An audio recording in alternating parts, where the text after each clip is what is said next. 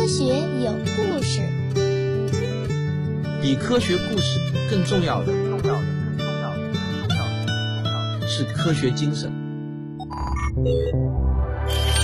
欢迎来到未来科技体验馆。本节目由浦发银行冠名播出。浦发银行零售金融因投入而不同，科技未来，美好生活。俗话说啊，民以食为天。既然是一个预测未来的节目，那么未来人怎么吃这个话题是必不可缺的。今天我们来聊一聊未来会发生在我们餐桌上的一件大事儿，那就是人造肉。如果这个话题在几年前提出来，那么无论是国内还是国外，人造肉都是一个不太招人喜欢的词。在很多人的印象里呢，人造肉就是假造的肉。听起来啊，就有一些劣质、廉价，甚至是伪造的意思。除非是为了照顾从不吃肉的素食者，否则干嘛放着真正的肉不吃，要吃人造肉呢？但是最近呢，这件事情发生了一些反转，人造肉开始频频地登上媒体的头条，成为人们关注的热点。比尔盖茨一直以来呢，都是人造肉的支持者。他在自己的博客中写道：“经济增长让更多的人吃得起肉。”这是个好消息，但坏消息是，到二零五零年，我们需要的肉类供应会比二零零五年提高一倍，但我们已经没有那么多的土地用来放牧了。不欢迎人造肉的人肯定会反驳说，哪里有那么夸张啊？世界各地没有人居住的地区太多了，都利用起来多放牧一些牛羊，不就什么都解决了吗？这个人造肉估计是无良商家们炒作出来的伪需求吧。我估计啊，有这样想法的听众可能还不少。既然如此啊，我们就用数字来说话，看看真实的情况到底如何。根据世界粮农组织提供的数据，现在全球可用的牧场面积大约有三千四百万平方公里。如果排除掉青藏高原这样不适合畜牧生存的高海拔牧场，再排除掉受气候影响而无法全年放牧的牧场，实际剩下的优质牧场就连一半都不到了。也就是一千五百万平方公里左右。现在全世界有十四点六八亿头牛，按照美国农业部的可持续发展建议，每平方公里的土地上只建议放牧一百二十五头牛。这么算起来呢，全世界光是牛就需要占据一千一百万平方公里的牧场，这差不多就快到上限了。所以啊，比尔盖茨提到的牧场不够用的问题，还真的不是夸张，这就是近在眼前的问题了。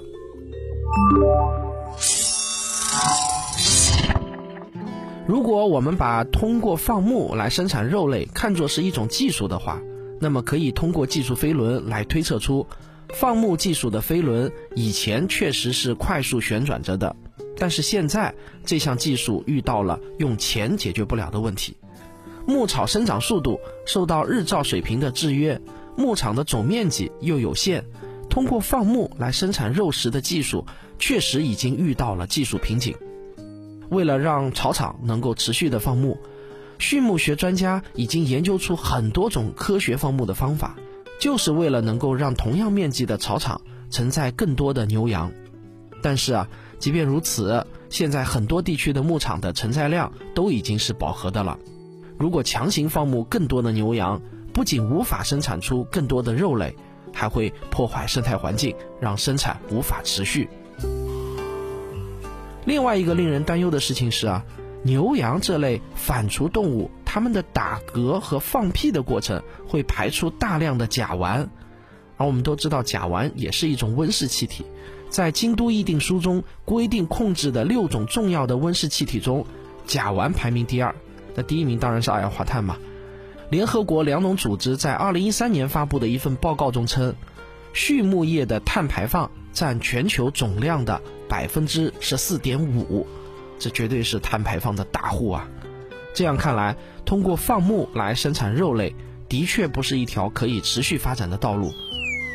如果找不到生产肉类的新方案，我们恐怕就只能坐等肉制品的价格飙升了。最近持续飙升的猪肉价格，相信你已经深有体会了。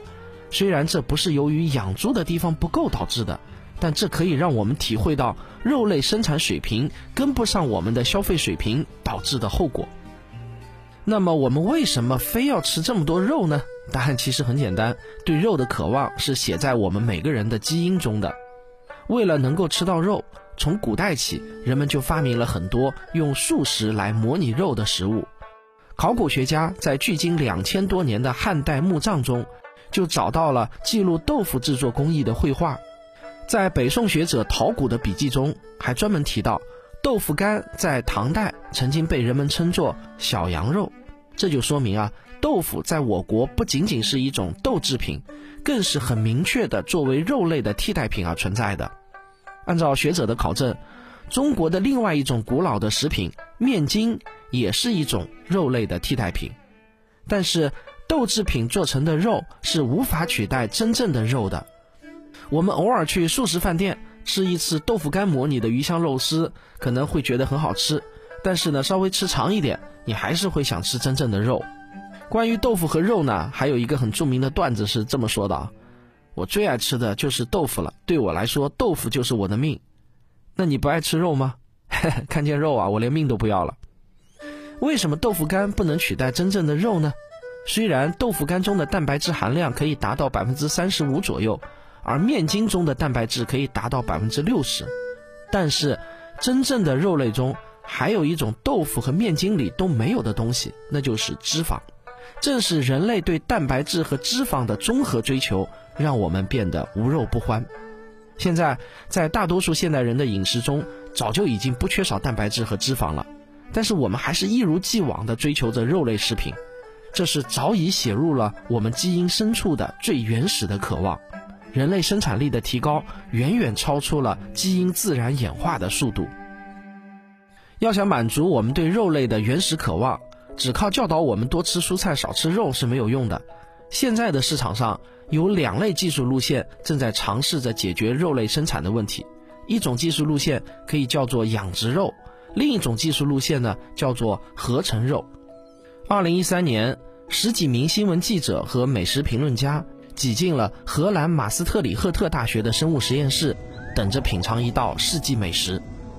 生理学家波斯特博士亲自下厨，把他耗时两年多、花费了二十八万美元培养出来的一块肉饼，从培养皿中取出来，然后呢，当着媒体的面煎熟。在肉饼发出的阵阵香气中，有两个新名词诞生了，一个词呢是养殖肉，另一个词叫做细胞农业。理论上来说啊。这些在培养皿中生长出来的肌肉细胞与生长在牛身上的肌肉细胞没有什么本质的不同，但是在美食家们瓜分掉波斯特博士制作的天价汉堡之后，一点儿都没有给他面子。美食评论家就说这些肉的肉质太干，缺少香味。其实啊，美食家说的一点儿都没错，连波斯特博士自己都承认这些肉中缺少必要的脂肪细胞和血红细胞。而这两种细胞的数量对肉质和口感都有很大的影响。虽然科学家们在实验室的培养皿里养殖出真正的肉，但这些肉依然没有满足人们对口感和风味上的追求。不过，对于养殖肉来说啊，最重要的还不是口感和风味，而是如何降低高昂的生产成本。那我们再来说说人造肉的另外一条技术路线，也就是合成肉。合成肉的思路呢，与我们制作豆腐、面筋是相同的，就是将植物中的蛋白质、脂肪等物质提取出来，想方设法模拟出肉类的口感和营养价值来。你可能会觉得，合成肉的思路相当的平淡无奇，这不就是超市里随处可见的素鸡豆腐和香菇贡丸之类的产品吗？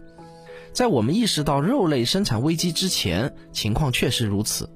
我们餐桌上的合成肉产品。瞄准的市场目标也确实呢都是素食者，或者是不想吃太多肉类的健康饮食倡导者。但是啊，新一轮的人造肉创业公司可并不这么想，他们瞄准的市场就是真正的肉类市场。美国人造肉创业公司超越肉公司的 CEO 伊桑布朗在接受采访的时候就说：“我们的受众定位不是占比百分之五的素食主义者。”肉食爱好者才是我们真正的客户，他表示自己是受到人造奶的启发才确定这个市场定位的。豆奶、椰奶、杏仁奶的客户并不是原来不喝牛奶的那些人，正相反啊，正是喜欢喝牛奶的人们正在消费着这些用植物制成的人造奶制品。现在所有的合成肉公司都在向着目标小步快跑，他们会分析和研究当前的产品，不断的寻找他们的合成肉产品与真正的肉类还有哪些差异，然后再逐渐改进自己的产品。那么最终是合成肉能够获胜，还是养殖肉能够最后胜出呢？又或者说？两者能够齐头并进，共同占领我们的餐桌呢？那就让我们拿起技术飞轮来对这两种技术检测一番吧。技术飞轮的第一个要素就是科学原理不能有瓶颈。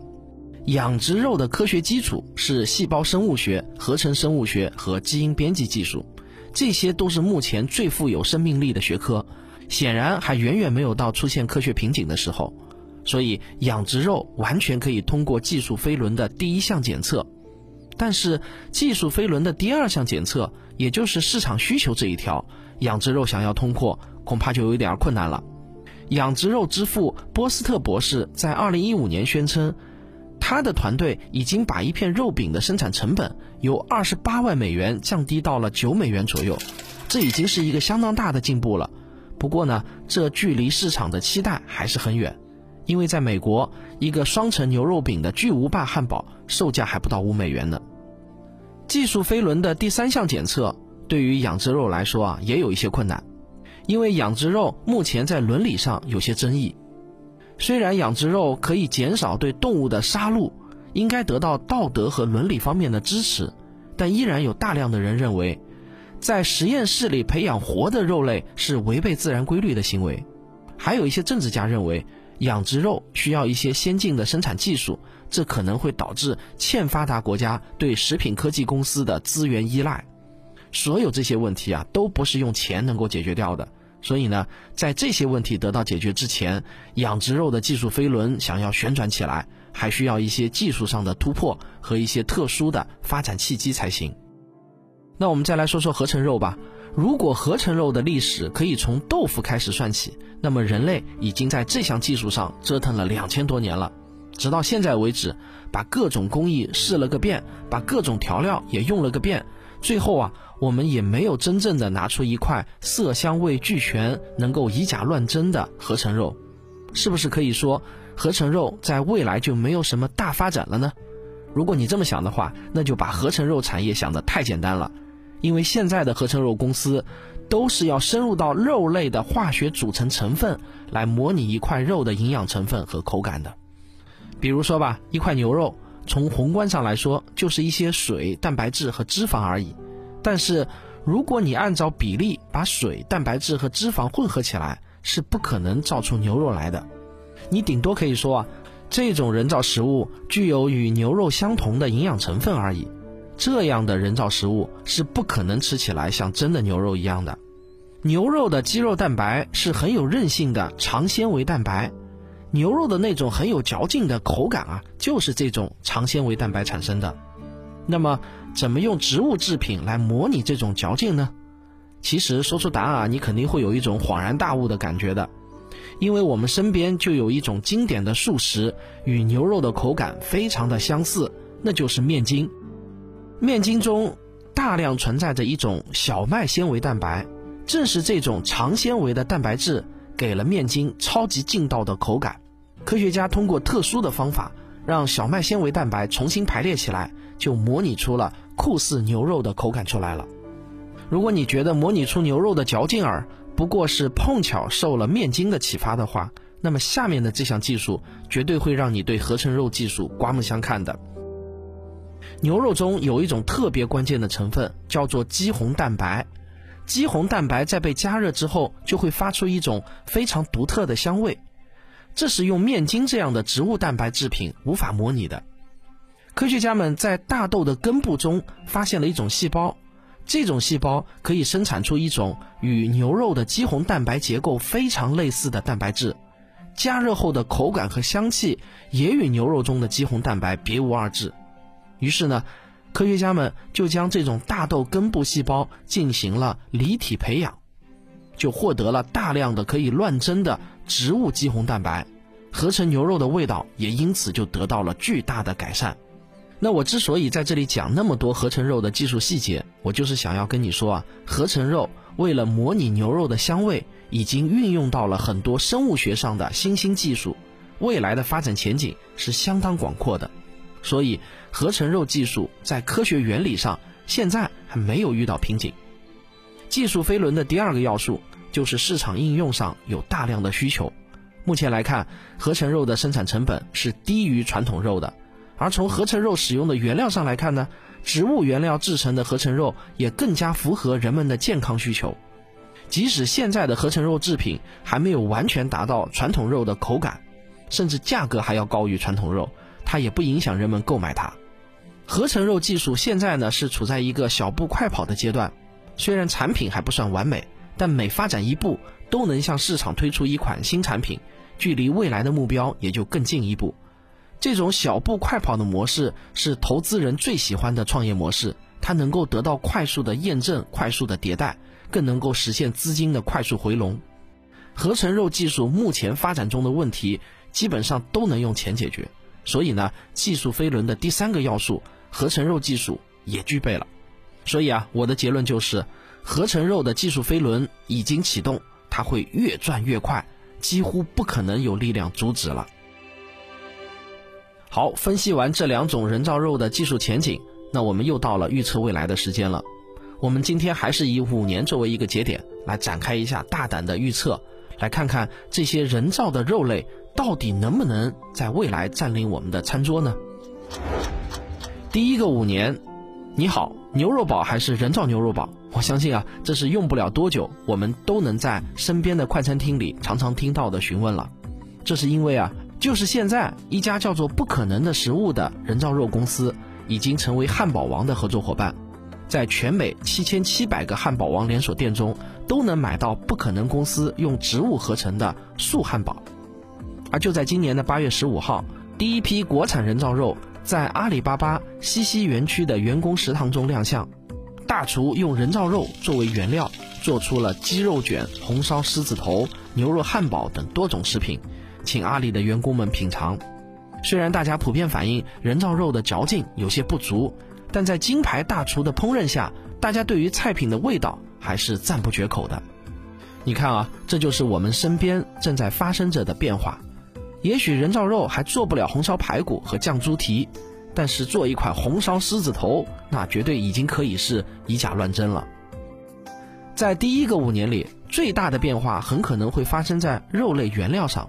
就像我们现在拿起一款巧克力制品时，会发现不知道什么时候啊，巧克力的主料已经变成代可可脂一样了。当我们仔细阅读一款香肠、午餐肉、水饺等食品的配料表时，我们会突然发现，里面原来的鲜猪肉已经变成了合成植物肉了。而没有仔细阅读配料表的人，根本就不知道自己吃进肚子里的东西是什么。到了第二个五年，也就是距今五到十年间，我们将会在超市的肉类专柜中看到人造肉了。人造肉也会成块成块的装在托盘中，上面蒙着保鲜膜，贴着价格标签。其实啊，在美国的超市中，这已经是现实了。如果你不仔细去看，还很难看出人造肉与传统肉的差别。在贴着人造肥牛肉的托盘里，你会看到人造肉上也有漂亮的大理石般的花纹。如果用刀把肉切开，你还能清晰地感受到鸡肉的纤维和纹理。这一时期的人造肉已经可以用来烹饪任何菜肴了。也许厨师在切肉的时候，还能凭借着下刀的感觉来区分出人造肉与传统肉的不同。但是等到菜肴被烹饪出来，再想分辨出来就不那么容易了。我相信到了那个时候，能不能通过人造肉和自然肉的双盲测试？将是一个值得争论的问题。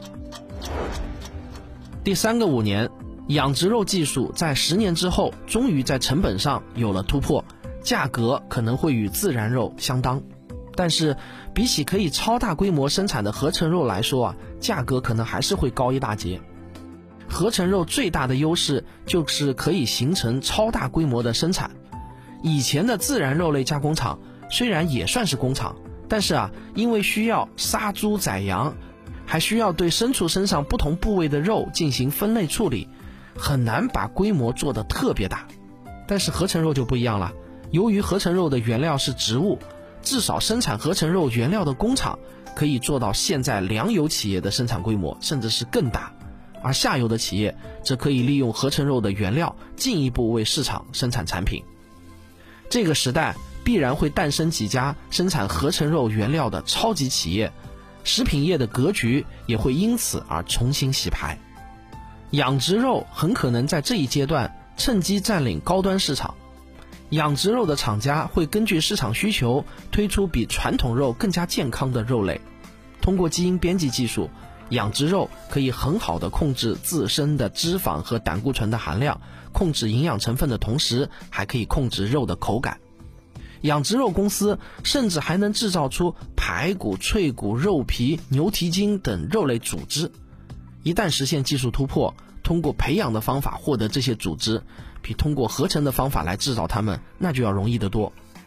凭借着这些优势，养殖肉终于迎来了逆袭的拐点。到了第四个五年，也就是距今天十五到二十年之间，一个新产品的问世，很可能再一次改变人造肉的市场格局。这个产品啊，就是肉类培养基。有了这台小巧的机器，任何人都可以像发面一样培养出一块符合自己需求的肉类，就像现在的酸奶机一样。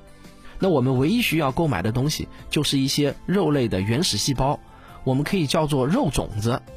还有能够帮助肉类长大的人造培养基，培养基的多少决定了我们的肉能长到多大，而肉类的种子则决定了长大的肉会是什么味道。在这个时代，又会诞生两类新公司，一类是肉类种子公司，另一种呢，则是生产培养基的公司。由于这两类公司都是技术密集型的公司，很有可能在多次并购之后，最终会形成寡头型的超级企业。今天呢，我们很多人喜欢在阳台上种菜啊。未来啊，我们很可能会在厨房里养肉。也许你的邻居会来敲你的门，然后端着一大块五花肉走进来，对你说：“来尝尝我亲手种的五花肉吧，没有加任何激素，绝对是纯天然的。”听到这里呢，可能有人会说啊，如果一个能在培养基里把肉养大的时代真的来临了，我觉得呢还是挺可怕的。不过啊。也许这个世界真的像凯文·凯利在《科技想要什么》这本书中说的一样，技术就像是一个生命，不管人类如何抉择，技术都有它自己的方向。我如果再套用另外一个著名的句式啊，就是你有你的计划，技术另有计划。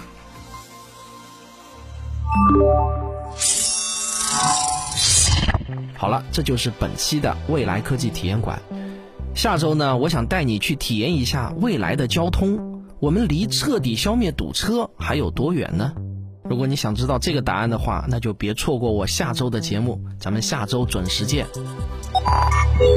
未来科技体验馆。